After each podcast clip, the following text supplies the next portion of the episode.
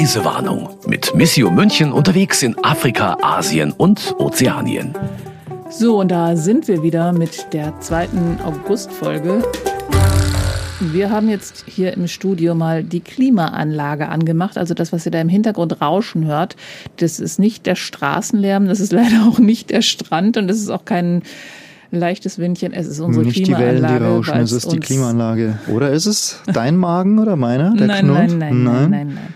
Es ist einfach so, dass es uns ansonsten das Hirn wegschmilzt und wir keinen geraden Satz mehr rausbringen. Schöne Sommerferien euch allen. Herr Selper neigt zu Sarkasmus manchmal. Also übrigens, Herr Selper ist natürlich wieder im Studio. Guten Tag, sagt Vornamen Christian Selper.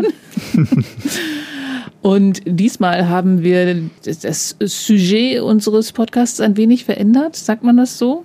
Also die Podcast-Sparte. Die Podcast-Sparte das Sujet, wir verändern es. Machen müssten wir eigentlich auch noch eine andere Titelmelodie haben. So Hm. Tada, Tada. Soll Eine ein Krimi-Melodie. True Crime by Miss You. Ah, Ich glaube, das eine gute Idee war. Aber ihr erinnert euch ja an den dritten von drei Begriffen, Mordverdacht. Genau. Weil der Herr Selper in Madagaskar, da geht's nämlich wieder hin, im Gefängnis gelandet ist. Oh ja, oh ja. Aber wie heißt es so schön in dem Spiel, das ihr vielleicht noch alle kennt, Monopoly? Da gab es das Feld, gehe in das Gefängnis und am Ziehe Rande. nicht 2000 Mark ein. Ja, und am Rande. Stimmt. Und war das nicht so am Rande von dem Feld, wenn man da hingewürfelt hat, stand doch nur zu Besuch. Das stimmt. da hast du recht. Ist schon lange her, dass ich es gespielt habe. Ja, dein Glück. Aber Du der Mordverdacht war echt. Und der richtete sich gegen einen jungen Mann, mit dem du gar nicht gesprochen hast, aber du hast seinen Vater getroffen. Bevor wir die Geschichte erzählen, sollten wir da was erzählen zur Menschenrechtslage auf Madagaskar anstelle von Länderinfos? Eine, ein kleiner Einblick in das, was Amnesty International über die Menschenrechtslage dort sagt und besonders über die Lage in den Gefängnissen. Die schwere Dürre im Süden Madagaskars hatte verheerende Auswirkungen für die Rechte auf Leben, Gesundheit, Nahrung, Wasser, Sanitärversorgung und andere Menschenrechte. Mindestens 2747 Gefangene wurden begnadigt, doch die Haftanstalten waren nach wie vor überbelegt und die Haftbedingungen schlecht. Laut einer Statistik der Strafvollzugsbehörde wurde im Juli 2021 in den Gefängnissen, die für insgesamt 10.645 Häftlinge ausgelegt waren, 27.611 Personen unter unmenschlichen Bedingungen festgehalten, darunter 918 Minderjährige. Tausende Menschen befanden sich weiterhin in Haft, ohne dass man sie vor Gericht stellte. Im Juli waren etwa 45 Prozent aller Inhaftierten Untersuchungshäftlinge, bei den Minderjährigen sogar 77 Prozent. So, also 75 Prozent, also irgendwie drei Viertel der jungen Leute sind in Untersuchungshaft, fast die Hälfte aller sind in Untersuchungshaft und auch der junge Mann, dessen Vater du getroffen hast, war in Untersuchungshaft. Warum? Also, die Ausgangslage war folgende. Ich muss überlegen, wie man das gut erzählt. So, dass es spannend ist und trotzdem euch äh, Das ist die Kunst beim True nicht Crime. langweilt. Ja, eben, wir haben viel angekündigt und halten jetzt relativ wenig ein. Also, ich erzähle euch nochmal ganz kurz rückblickend auf die erste Folge. Wir waren noch äh, weiterhin in dieser Stadt an der Ostküste, Mananjari, und unterwegs haben wir verschiedene Sozialprojekte der Steiler Mission besucht. Unter anderem wurden wir von einem Pater, einem Mann mitgenommen auf das Gericht zum äh, ja, Amtsgericht in der Stadt. Und War dort, das in der Hauptstadt? äh, das war eben in dieser Provinzstadt Ah, okay. an der Ostküste, Mananjari. Mordverdacht in Mananjari. Da saß ein Herr, der wurde eben nach längerer Wartezeit vorgelassen in das Büro des Gerichtspräsidenten. Dort hatte er sich einen Termin geben lassen. Schade, dass wir die Geräuschkulisse hier nicht einspielen können, weil wir sie nicht aufgenommen haben. Äh, Wenn wir damals gewusst hätten, dass wir heute einen Podcast machen, hätten wir euch das Audio-File jetzt hier mitliefern können. Nein, äh, das war so ein Gerichtssaal mit verschiedenen Eingängen zu Büros und im Hintergrund hörte man immer das Tippen von Schreibmaschinen, von ganz alten Schreibmaschinen, mindestens zwei oder drei, also immer dieses klack, klack, klack, klack, klack, klack, klack, klack, klack. Also wo verschiedene Gerichtsdokumente wahrscheinlich äh, angefertigt und getippt und abgetippt wurden, um da die Akten zu erstellen. Das war so die Geräuschkulisse.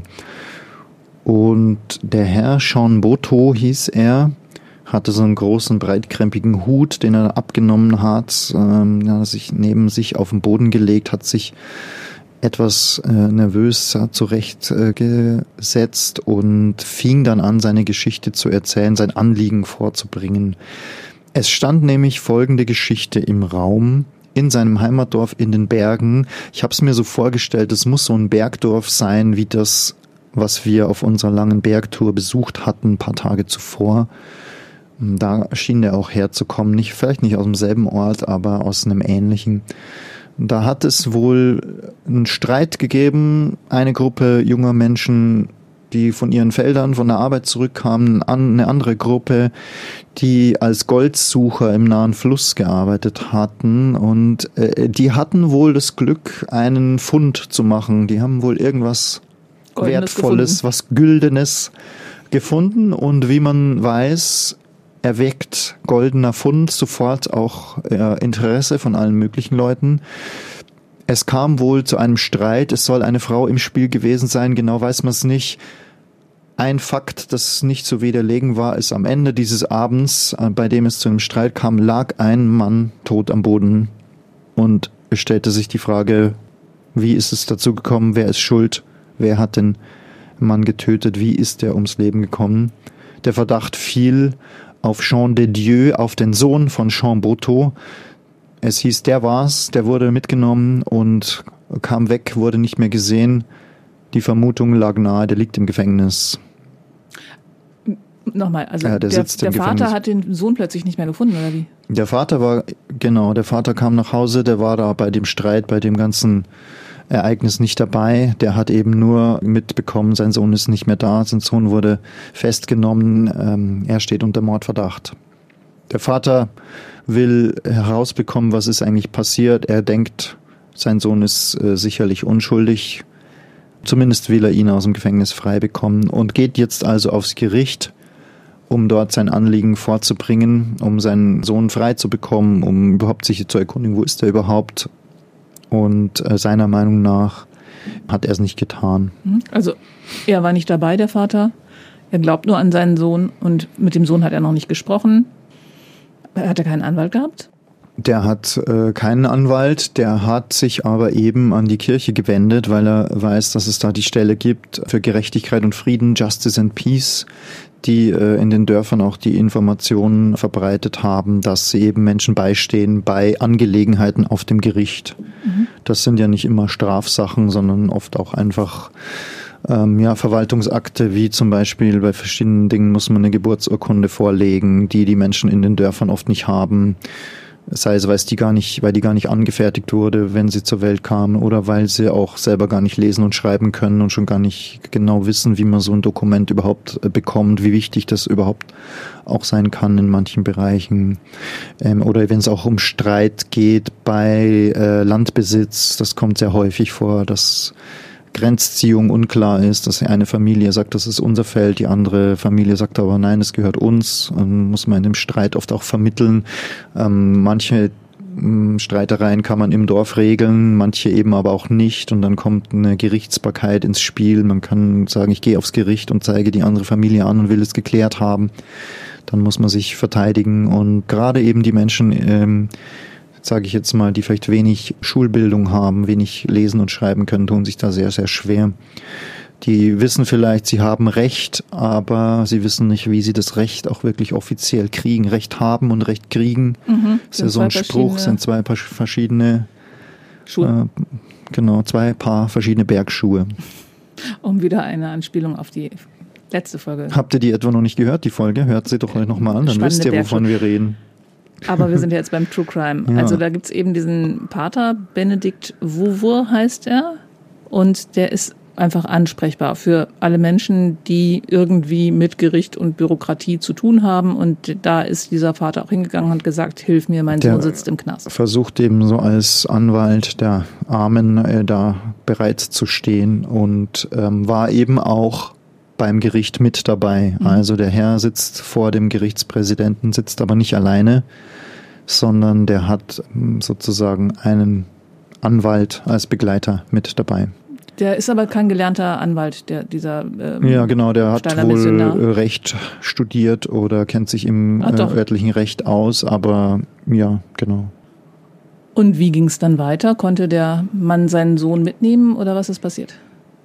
Da sagt der Gerichtspräsident als Antwort, gut, dass Sie gekommen sind. Können Sie denn Beweise vorlegen? Haben Sie denn Zeugen? Können Sie das belegen, dass Ihr Sohn unschuldig ist? Dann sagt der Vater, ja, ich habe eine Zeugin dabei, hier das kleine Mädchen neben mir. Die ist also mit aus dem Dorf mitgewandert und mitgekommen. Richtig. Und der sagt, die hat's gesehen und die weiß, dass der Vater das nicht war und kann bezeugen, dass er unschuldig ist. Das war der Vater von dem Mädchen. Ja. Also der, der Mann ist quasi mit seiner Enkelin hin. Genau. Okay. Die war wie alt? Genau, weiß ich es nicht. Ungefähr zwölf, würde ich sagen. Mhm. Elf oder zwölf. Geschätzt. Jedenfalls also halt ein Mädchen, keine erwachsene Frau. Und das ist eben auch Und kein das. Kleinkind. Richtig. Mhm. Also schon so, dass man vermuten könnte, wenn die was gesehen hat, kann sie sich's merken, mhm. kann es auch weiter erzählen. Aber eben keine erwachsene Person und das wurde hier gleich als, wie soll ich sagen, wurde gleich gesagt, nein, das reicht uns nicht. Das war die Antwort des Vorsitzenden. Hm, wir brauchen eine erwachsene Person, die es bezeugen kann, eine volljährige Zeugin. Minderjährig reicht uns nicht. Okay. Ist uns nicht glaubwürdig genug. Also nicht mal angehört worden. Genau. Hat sie nicht mal die Geschichte erzählen dürfen und die konnten es dann überprüfen oder weil ich meine, also ich gucke ja viele Krimis mhm. normalerweise. Also hier ist es ja auch so, dass man beweisen muss, also die Unschuldsvermutung gilt und nicht die Schuldvermutung und die scheint ja da gegolten zu haben. Also der ist schuld, beweist das Gegenteil, während hier steht, naja, beweis mir mal, dass ich schuldig bin. Gab es denn da irgendwelche Beweise? Ja, also es wurde eben so geschildert, so genau weiß es dann keiner. Okay. Diejenigen, die es wissen, sagen es vielleicht nicht. Diejenigen, die nicht dabei waren, versuchen sich so zusammenzureimen. Und ganz oft ist es dort eben so, dann kommt vielleicht ein Polizeibeamter, nimmt einfach irgendwen mit, will eben da die Angelegenheit schnell geklärt haben. Es wird irgendwer äh, festgenommen und ins Gefängnis gebracht und sitzt dort erstmal ein. Alles weitere wird dann ans Gericht übergeben. Dann macht der Polizeioffizier vielleicht einen Bericht, nennt da den Namen des Verdächtigen, dann steht der Name erstmal in der Akte und genau das ist dann das Problem, wie du sagst. Dann hat äh, derjenige, der unter Mordverdacht steht, das Problem, er muss mal seine Unschuld erstmal beweisen. Das ist nicht im Zweifel für äh, den Angeklagten oder die Unschuldsvermutung gilt erstmal, sondern die Polizei hat festgehalten, das ist unser Verdächtiger, das war höchstwahrscheinlich der Täter. Dann soll er erstmal nachweisen, dass es nicht war. Und dieser arme Vater wusste bis dahin nicht mal, woran die das festgemacht haben. Seine Enkelin hat ihm wahrscheinlich die Geschichte erzählt, wie sie sie gesehen hat. Hast du mitbekommen, was sie erzählt hat? Ja, die wurde da eben gar nicht angehört. Also mhm. die hat. Ähm, also du hast auch nicht hinterher nochmal mit denen Die gesprochen. haben eben nur so geschildert. Ähm, das äh, scheint anders gewesen zu sein, aber das ist eben muss man vielleicht aufpassen, dass wir nicht zu schnell sind, aber das ist eben natürlich auch ein Problem dabei. Man weiß es einfach nicht. Es kann sein, dass der tatsächlich unschuldig war. Es kann aber auch sein, er war schuldig und die wollen ihn aber einfach frei bekommen bringen da dann eben die Tochter, die dann irgendwas erzählen soll. Natürlich hat der auf dem Gericht auch bisschen Erfahrung und äh, muss das auch doppelt überprüfen. Man kann sich auch nicht einfach nur darauf verlassen, dass ein Mädchen erzählt, mein Vater ist unschuldig und dann wird es schon stimmen. Die Wahrheit ist ja kann man ja, von verschiedenen gesagt, Seiten betrachten, man muss sich vortasten und das haben die dort eben so versucht und das macht es aber alles immer langwierig und schwierig und bis es zu einer wirklichen Gerichtsverhandlung kommt, vergehen Monate, manchmal Jahre, manchmal kommt es nie zu einer Verhandlung. Wart ihr denn auch tatsächlich im Gefängnis und habt gesehen, wie Untersuchungshaft da aussieht? Ja, wir wussten nicht genau, ob das möglich ist, dort auch hineinzukommen, weil oftmals dann gesagt wird, da drüben ist das Gefängnis, da fahren wir jetzt mal schnell vorbei, aber wir halten nicht. Und wir waren natürlich schon interessiert, das auch von innen zu sehen. Und in dem Fall ist es uns gelungen, weil eben dieser Benedikt Wuwur da Zugang hat, die Leute kennt, die Beamten kennt und eben auch regelmäßig Besuche machen kann bei Gefangenen. Und zumindest konnten wir mit ihm kurz hinein, er hat uns eben vorgestellt, Besucher aus dem Ausland, äh, die seine Arbeit anschauen. Ähm, das ist manchmal ein Vorteil, dass man so ein bisschen unterm Radar fliegt, wenn man äh, solche Besuche macht, würden wir uns vorstellen als, wir sind Journalisten aus Deutschland, wir wollen die Menschenrechtslage anschauen, dann würden natürlich wenige Türen aufgehen. Wenn man aber sagt, hm, da ist dieser Kirchenmann, der geht da zu den Menschen und betet mit denen und steht ihnen bei und hilft ihnen ein bisschen um auch da überhaupt das Rechtssystem ein bisschen voranzubringen, was ja ein gutes Rechtssystem ist. Aber wir helfen euch noch ein bisschen, das noch besser zu machen. So auf die Art.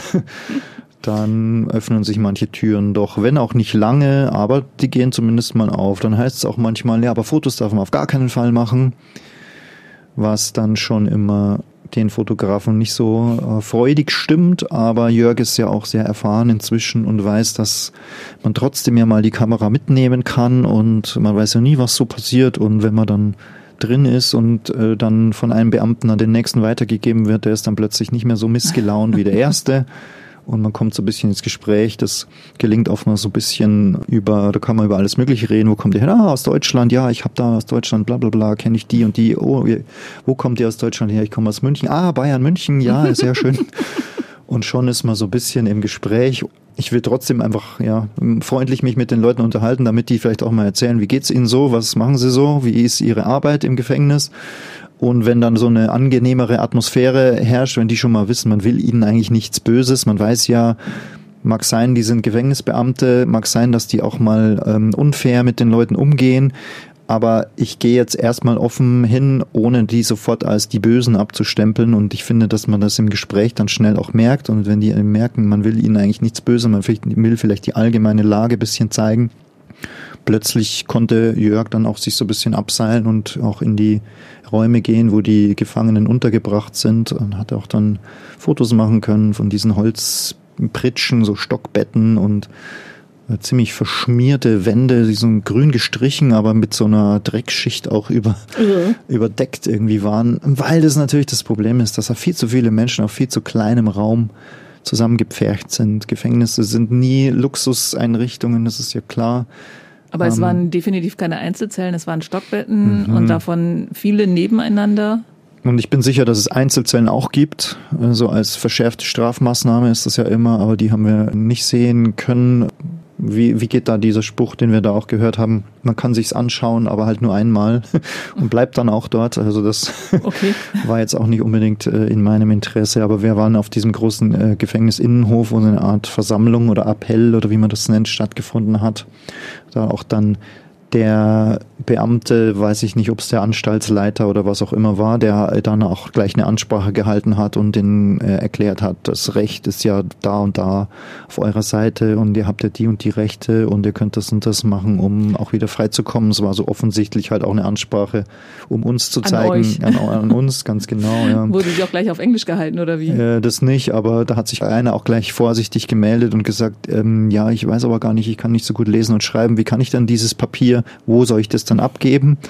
Ähm, und dann war die Diskussion aber auch schnell wieder beendet, weil das war natürlich sofort die berechtigte Frage. Und das ist eines der Hauptprobleme in einem Land wie Madagaskar, aber auch in anderen Ländern, dass die Prozeduren zwar da sind, das Rechtssystem ist da, aber die Mühlen malen viel zu langsam. Wenn man sich nicht auskennt, hat man kaum eine Chance, auch wirklich das System für sich zu nutzen, um eben an der richtigen Stelle sein Gesuch einzugeben, in der richtigen Frist und äh, dort auch gehört zu werden. Und ein zweites großes Problem ist einfach, dass wie ich gesagt habe, die Leute sind miteinander untergebracht. Also wer erstmal nur sozusagen verdächtig ist, wer erstmal nur in Untersuchungshaft ist, bevor überhaupt geklärt ist, ist er unschuldig oder nicht, lebt schon zusammen mit verurteilten Straftätern, Mördern, Gewalttätern, wie auch immer. Also das ist eine große, äh, großes Konfliktpotenzial und auch eine schwierige Situation. Also es, da hat man mit schwierigen Menschen zu tun, mit gewalttätigen Menschen und ist vielleicht selber aber auch nur äh, hineingeraten, sage ich jetzt mal. Ja, und ihr habt natürlich nicht mitbekommen, wie dann der Alltag da so aussieht, sondern man hat euch schon das Ganze etwas netter gezeigt. Ja, und doch mit offenen Augen und Ohren kommt man sich so ein bisschen schon vorstellen. Hat euch schon gereicht. Ja, Essen gibt's zwar dort, aber es äh, hängt auch immer davon ab, dass die Familie was vorbeibringt, äh, dass sie denjenigen von außen versorgen. Das wird dann an der Pforte abgegeben. Muss man natürlich auch darauf hoffen, dass es denjenigen auch wirklich erreicht, dass vielleicht nicht auch was abgezweigt wird. Ja. Zurück zu diesem Vater. Konnte der denn seinem Sohn irgendwie helfen oder musste der, also konnte der Steiler Missionar, der Pater Wowo, der Pater Benedikt, da irgendwie weiterhelfen?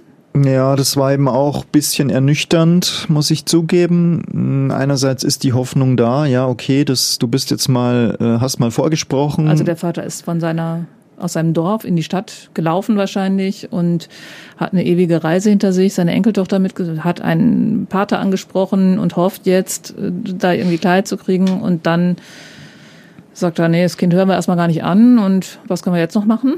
Ja, ganz genau. Dann hat er ihm gesagt, ja, jetzt all das äh, für nichts erstmal. Also mhm. ich weiß jetzt nicht, was ich machen soll. So, dann wurde ihm natürlich gesagt, okay, wir helfen dir weiter, wir schauen jetzt, schauen wir halt, vielleicht findet sich ja auch diese Zeugin, die noch gefordert ist. Mhm. Vielleicht gibt es das Oder ja den auch. Zeugen, ich meine, es waren ja mehrere involviert. Man könnte ja. ja. auch alle mal irgendwie da einbestellen und befragen. Das wäre mhm. ja so die Vorabend-Krimi-Vorgehensweise. Alle werden nacheinander befragt. Mhm. Protokolle. Richtig. Ähm, und in 90 Minuten Tatortzeit ist es, ja, ist es aufgeklärt. Oder genau. genau. im Vorabend wird sogar schneller aufgeklärt. Eine Vorabendserie. Wir waren auch noch auf der Polizeistation.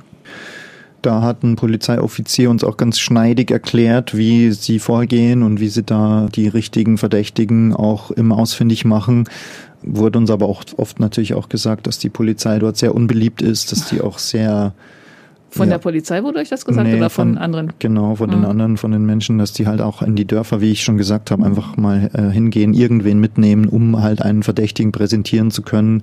Ähm, der Rest ist ihnen dann wieder egal.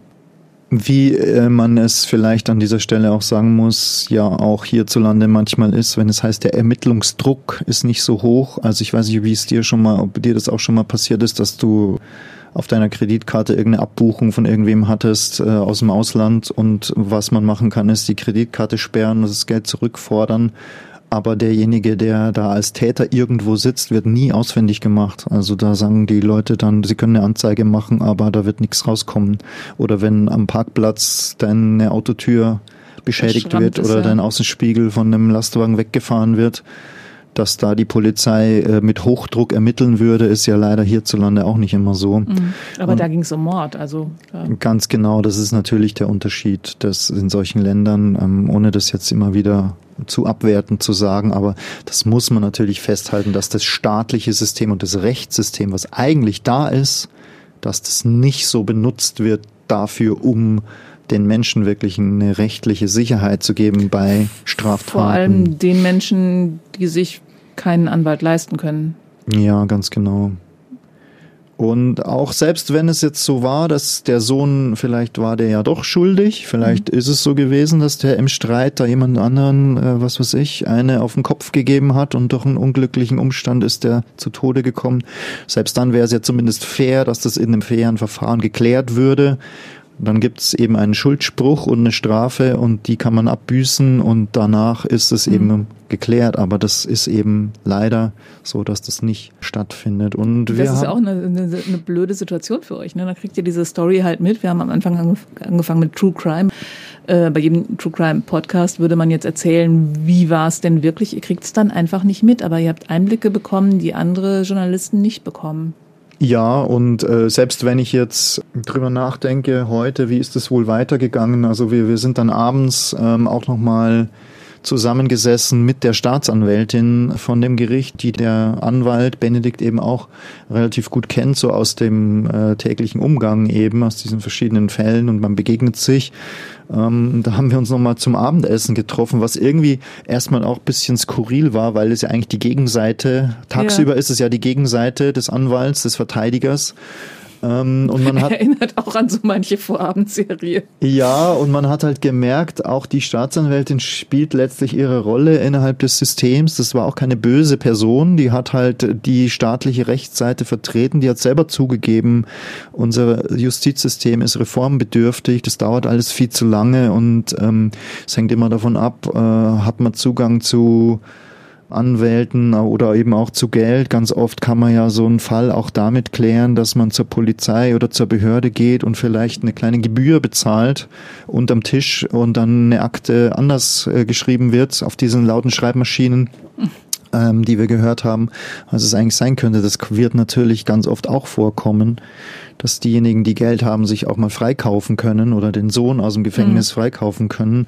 Will ich jetzt mal hier so in den Raum stellen, das kann ich jetzt nicht belegen für diesen konkreten äh, Ort und diese konkreten Fälle, die wir da so gesehen haben, aber ich bin relativ sicher, dass das auch ähm, in Madagaskar ein Thema ist. Die Staatsanwältin war kurz davor, dass sie in die Hauptstadt wechselt an eine neue Stelle. Die hat das also schon, die war schon so ein bisschen auf der, Absprung. auf genau auf der Abschiedstournee. Hat uns dann noch auch Empfehlungen gegeben, was das beste Handynetz hier ist. Sie würde uns die und die SIM-Karte empfehlen. Die sollen wir kaufen. Und die hat sie hat sie gute Erfahrungen gemacht. Also, na, weißt du, was ich meine? Das ist so, mhm. war so ein skurril. bisschen skurril, ja, weil man ja gleichzeitig noch im Kopf hatte, nachmittags waren wir da im Gefängnis und wir wussten, dass die Leute da sitzen und äh, drauf warten. Der Sohn übrigens, der wurde uns nicht gezeigt. Ne? Wir haben dann natürlich mhm. gefragt, können wir auch den konkreten Sohn der da Beschuldigten auch sprechen. Ähm, den haben sie uns da nicht vorgeführt. Also der muss wohl im selben Gebäude gewesen sein, aber. Der Vater hat ihn auch nicht gesehen, gesehen was ja. ja noch schlimmer ist. Ganz genau. So bleibt dieser True Crime Fall, den wir groß angekündigt haben, auch bisschen offen letztlich. Mhm. Es ist vielleicht auch so, dass man ähm, auch als Reporter dann manchmal auch wieder weitergeht, weiterzieht und dann mhm. ähm, bleibt so eine Geschichte auch manchmal offen. Klar könnte man sagen, man gerade wo jetzt, wo wir heute so reden, denke ich mir, naja, vielleicht könnte ich mich dort auch nochmal melden, was ist dann da seitdem so passiert. Manchmal haben wir uns im Magazin auch die Rubrik gegeben, Wiedersehen in oder Wiedersehen mit mhm. wo wir auch versuchen, nach zwei, drei Jahren nochmal äh, hinzuschauen, was ist aus den Geschichten geworden. Das haben wir in dem Fall noch nicht gemacht. Könnten wir vielleicht auch mal machen. Falls du es tust, lass es uns wissen. Mhm. Also ein, ein offenes Ende der Geschichte, die ihr im Gefängnis erfahren habt. War das dann das Ende der Reise? Nein, wir sind noch, nachdem wir fast drei Wochen, wie gesagt, an der Ostküste der Insel waren, waren wir noch ein, zwei Tage auch am Ende noch in der Hauptstadt Antananarivo. Ich habe da eine Kann es immer noch nicht so richtig wiederholen. Also viele Teile der Insel haben wir nicht gesehen, was schade ist, sowohl im Norden, was glaube ich eher so ein bisschen die auch äh, für Touristen interessanteren Gebiete sind, wo man wunderschön tauchen kann, als auch im Süden der Insel, der wirklich ein größerer Krisenteil noch schwieriger als die Orte, die wir gesehen haben, ist. Also wo sich auch in den letzten ein, zwei, drei Jahren die Versorgungslage nochmal deutlich verschlechtert hat, in dem Sinne, dass eine starke Dürre herrscht und es durchaus auch zu Hungersnöten kommt. Das ist vor allem im Süden der Insel Madagaskar, wo wir jetzt auch bei Missio immer wieder Nachrichten kriegen von äh, Partnern vor Ort, die dort versuchen, auch den Menschen zu helfen, sei es mit Lebensmittel, Nothilfe, also auch eine Wasserversorgung sicherzustellen, Brunnen zu bauen zum Beispiel. Und da ist die Lage wohl wirklich schwierig. Und ich glaube, der Hauptgrund ist das, was wir jetzt im Bereich des Justizsystems schon angesprochen haben, dass einfach der Staat in vielen Bereichen nicht gut genug funktioniert und das haben wir dort vor Ort auch in dem Sinne festgestellt, weil die Insel einfach riesig groß ist. Die Wege sind sehr, sehr lang. Ich habe es ja eingangs äh, beschrieben, der ersten Folge, dass man stundenlang über die Berge und durch die Täler marschieren muss, um manche Gebiete zu erreichen. Aber auch Straßen gibt es schon gutes Straßennetz, aber es sind die Entfernungen sind einfach sehr, sehr groß. Man kann sich auch gar nicht so schnell fortbewegen. Und vieles konzentriert sich eben in der Hauptstadt. Dort sitzt eben auch die Regierung, hat natürlich ihre Provinzen, ihre Provinzvertreter in den kleineren Städten, wie eben Gericht, aber eben auch eine Verwaltung. Aber ganz oft werden die abgelegenen Gebiete in den verschiedenen Inselteilen nicht gut erreicht. Und wenn es da eben Probleme gibt, sei es Lebensmittelversorgung, Dürre, Wasserknappheit, dann ist es ganz schwierig für den Staat, der sowieso vielleicht nicht so effizient agiert, auch diesen Menschen äh, dann immer schnell genug zu helfen. Und es ist uns vor Ort schon auch aufgefallen, wenn man sich dann mal in der Hauptstadt bewegt, nachdem man zwei, drei Wochen außerhalb unterwegs war in verschiedenen Dörfern, Provinzen. In der Hauptstadt sieht das Leben auch ganz anders aus. Da ist es ist einfach eine Großstadt äh, mit viel, sehr viel Verkehr, und einer großen Armut auch innerhalb der Stadt, aber einer anderen Art von Armut. Also sehr viele Straßenkinder, sehr mhm. viele Familien, die keine sichere Wohnung, kein sicheres Leben ganz allgemein haben. Und vielleicht eben auch von den Dörfern in die Stadt gegangen sind, äh, in der Hoffnung auf eine bessere Zukunft. Also an der Stelle vielleicht auch nochmal gesagt, es gibt auch in Antananarivo, in der Hauptstadt, gibt es riesige Viertel, die so auf Müllhalden ja. sich erstrecken. Und die Kollegin Claudia Klein, die ihr letztes Mal mhm. ja auch gehört habt, als es um richtig, ja, es war mhm. eine sehr gute Idee, Claudia zuzuschalten, die auch viele starke Reportagen für uns gemacht hat, für das Missio Magazin. Die war eben nicht nur in Sambia, wie ihr in der Folge nochmal nachhören genau, könnt. Sambia war's. Sie war auch vor einigen Jahren mal auf Madagaskar schon und äh, hat dort auch recherchiert über ein Projekt, das für die Menschen, die in diesen Müllhalden leben und dort äh, versuchen, ihr Auskommen zu haben, indem sie Müll sortieren, mhm. aus dem Müll sich Materialien holen und Häuser bauen, Verschläge, denen geholfen wird, eigene befestigte Häuser zu bauen. Ähm, wie gesagt, Madagaskar ist ein eigener Kontinent, gibt viele Geschichten, äh, egal wo man ist, überall ist es auch wieder anders. Und was wir am Abschluss eben noch gemacht haben, ist in der Hauptstadt uns ein Zentrum anzuschauen von Ordensschwestern, Schwestern vom guten Hirten. Die gibt's ja auch hier in Deutschland, haben wir auch schon in Burkina Faso getroffen. Sœur du Bon Pasteur heißen die auf Französisch die, diese Ordensgemeinschaft wirklich, ja, also Schwestern vom guten Hirten, die, die sind in verschiedenen Ländern der Erde und die machen wirklich tolle Arbeit. Von daher werbe ich gerne dafür. Man kann auch für die spenden über Missio, das ist äh, wirklich gut äh, an investiertes Geld auf alle Fälle. Weil die was macht in die sind oft, äh, die sind oft an der Seite der Ärmsten und gerade auch der Frauen und Kinder. Und in, in der Hauptstadt von Madagaskar haben sie ein Zentrum für Straßenkinder, also für Kinder von Eltern, die unter schwierigen äh, Bedingungen leben. Und also, wenn ich da jetzt heute dran zurückdenke, kommen mir da die Bilder wieder ins Gedächtnis. Äh, wir waren da mit einer indischen Schwester unterwegs, weil die uns nicht nur das Zentrum zeigen wollte und wir das auch sehen wollten, wo denn auch die Kinder herkommen, die bei ihr zur Schule gehen, die bei ihr warmes Essen bekommen, die bei ihr eine sichere Unterkunft haben. Also wo kommen die her? Die Familien äh, leben auf den Hügeln der Stadt in Bretterverschlägen mit Pla Plastikplanen überdeckt. Einer, der lebte auch in so einer Art, mm, so einem Müllcontainer, richtig. Der hatte sich da so einen Verschlag dran gemacht, wo wirklich so der Müll so richtig, ja, sich so aufgetürmt hat. Und da kommen halt oft auch Kinder zur Welt oder wachsen hm, dort in diesen Bedingungen auf. Und es ist wirklich schlimm anzusehen gewesen. Die Hoffnung drin lag, dass dieses naja, nicht allzu große Zentrum, aber halt doch zumindest da war und so einer Gruppe von Kindern so ein bisschen die Chance auf eine bessere Zukunft ähm, gegeben hat.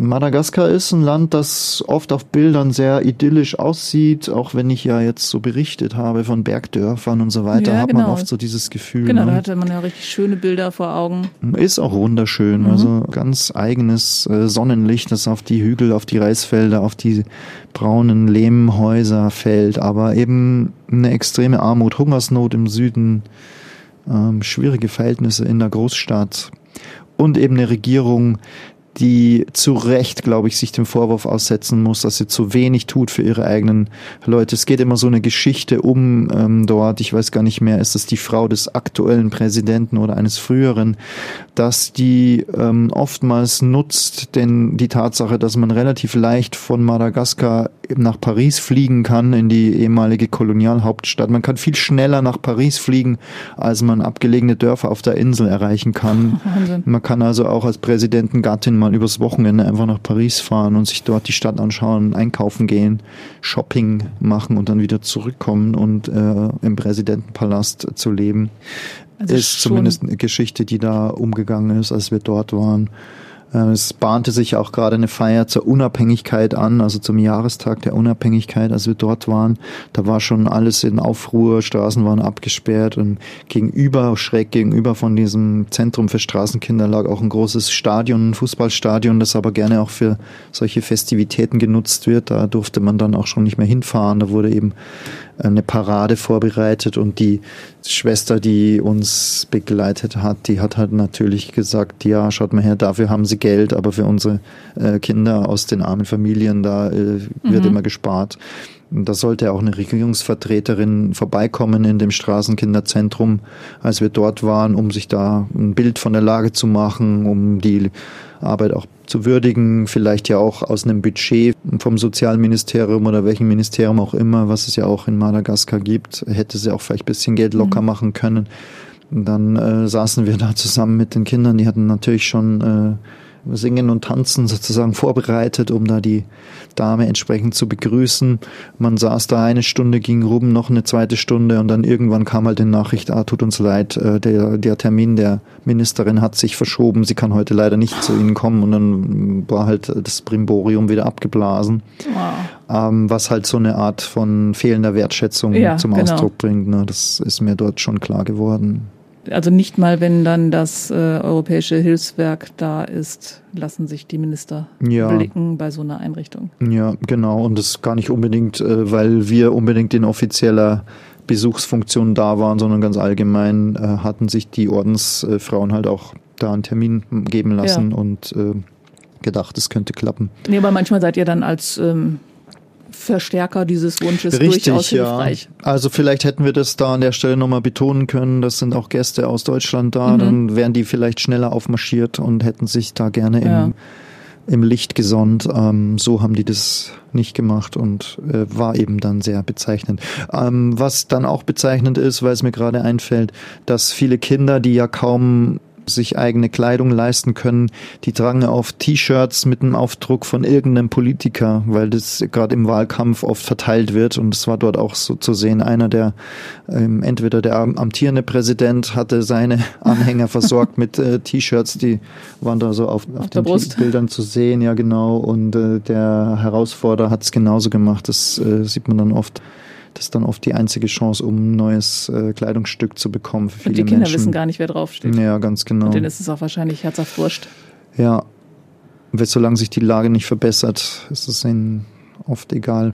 Und naja, weil wir auch schon vor einigen Wochen mal darüber gesprochen haben, was sind denn vergessene Krisen der Welt, da würde ich jetzt ein Land wie Madagaskar auch mit dazu zählen, mhm. weil man ja letztlich nicht so viel darüber Fast weiß. Fast nichts ne? drüber hört, ja, genau. Mhm. Also weder über das Land selbst noch über die, wir hätten auch wahrscheinlich bei der ähm, Klimakrisenfolge, bei der Laudato Si-Folge drüber sprechen können, Richtig, weil es ja. da ganz, ganz starke Auswirkungen des Klimawandels auch sind, die zu der Hungersnot führen und, und, und. Also ein, ein Land mit unglaublich vielen Facetten, auf das man eigentlich mal schauen sollte. Ja, Danke, dass du uns da Einblicke gegeben hast. Ja, danke, dass du mir die Chance gegeben hast, auch wenn es manchmal ein bisschen schwierig ist, so innerhalb der äh, Zeit wieder zu kramen in Erinnerungen, wenn eine Reise schon ein paar Jahre zurückliegt. Aber ich merke doch immer, wie, wie so im Gespräch das alles auch Dann äh, wiederkommt. wieder ja. auf, ne? Hm.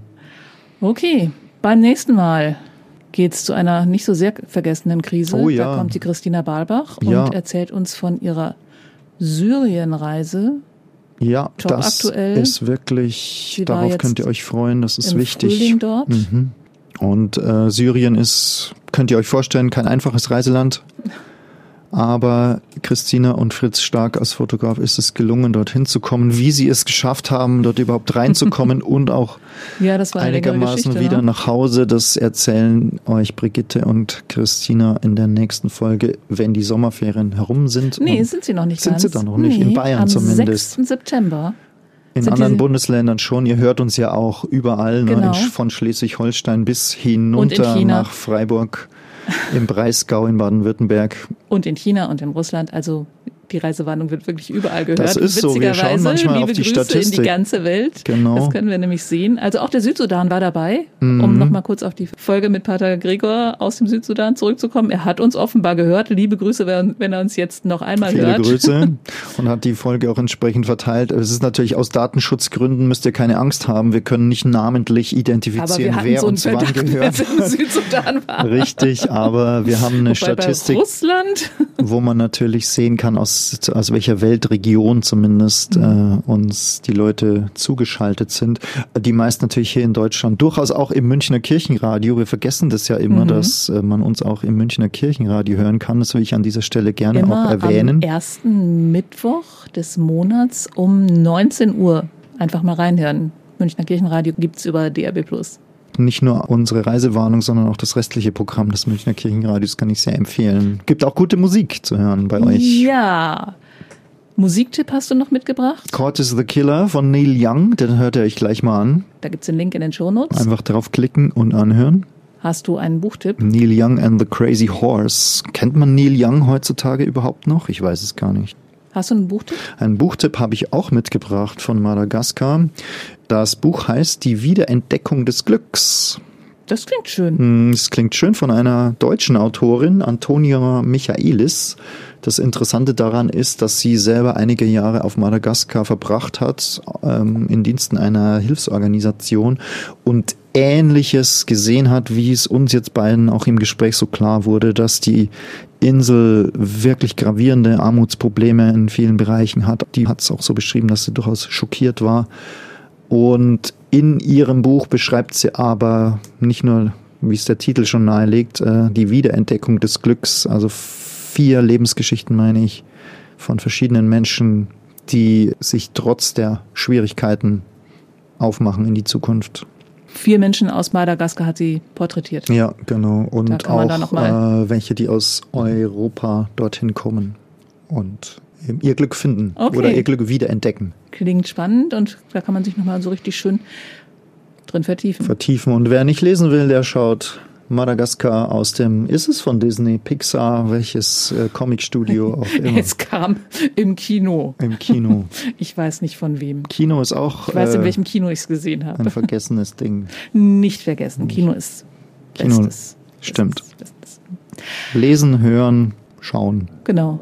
Und machen jetzt Schluss für heute beim Podcast. Ja, ich würde mal sagen, danke fürs Zuhören. Wie immer die Ermunterung, bitte empfehlt uns weiter, wenn ihr könnt, wenn ihr möchtet, macht Werbung für uns. Wir merken es, die Resonanz steigt, äh, unsere kleine Podcast-Gemeinde, die Reisewarnungs-Followerschaft erweitert sich und das äh, macht uns Freut froh. uns das sehr. freut uns sehr und wir bedanken uns für Zuhören und für die Treue zu uns und für die Werbung, die ihr vielleicht im Bekannten, im Freundeskreis, im Familienkreis macht, um uns weiter zu empfehlen. Da schließe ich mich nur an und sag Tschüss, bis zum nächsten Mal. Bis zum nächsten Mal. Das war Reisewarnung mit Missio München unterwegs in Afrika, Asien und Ozeanien. Ein Podcast von Missio München, produziert vom katholischen Medienhaus St. Michaelsbund.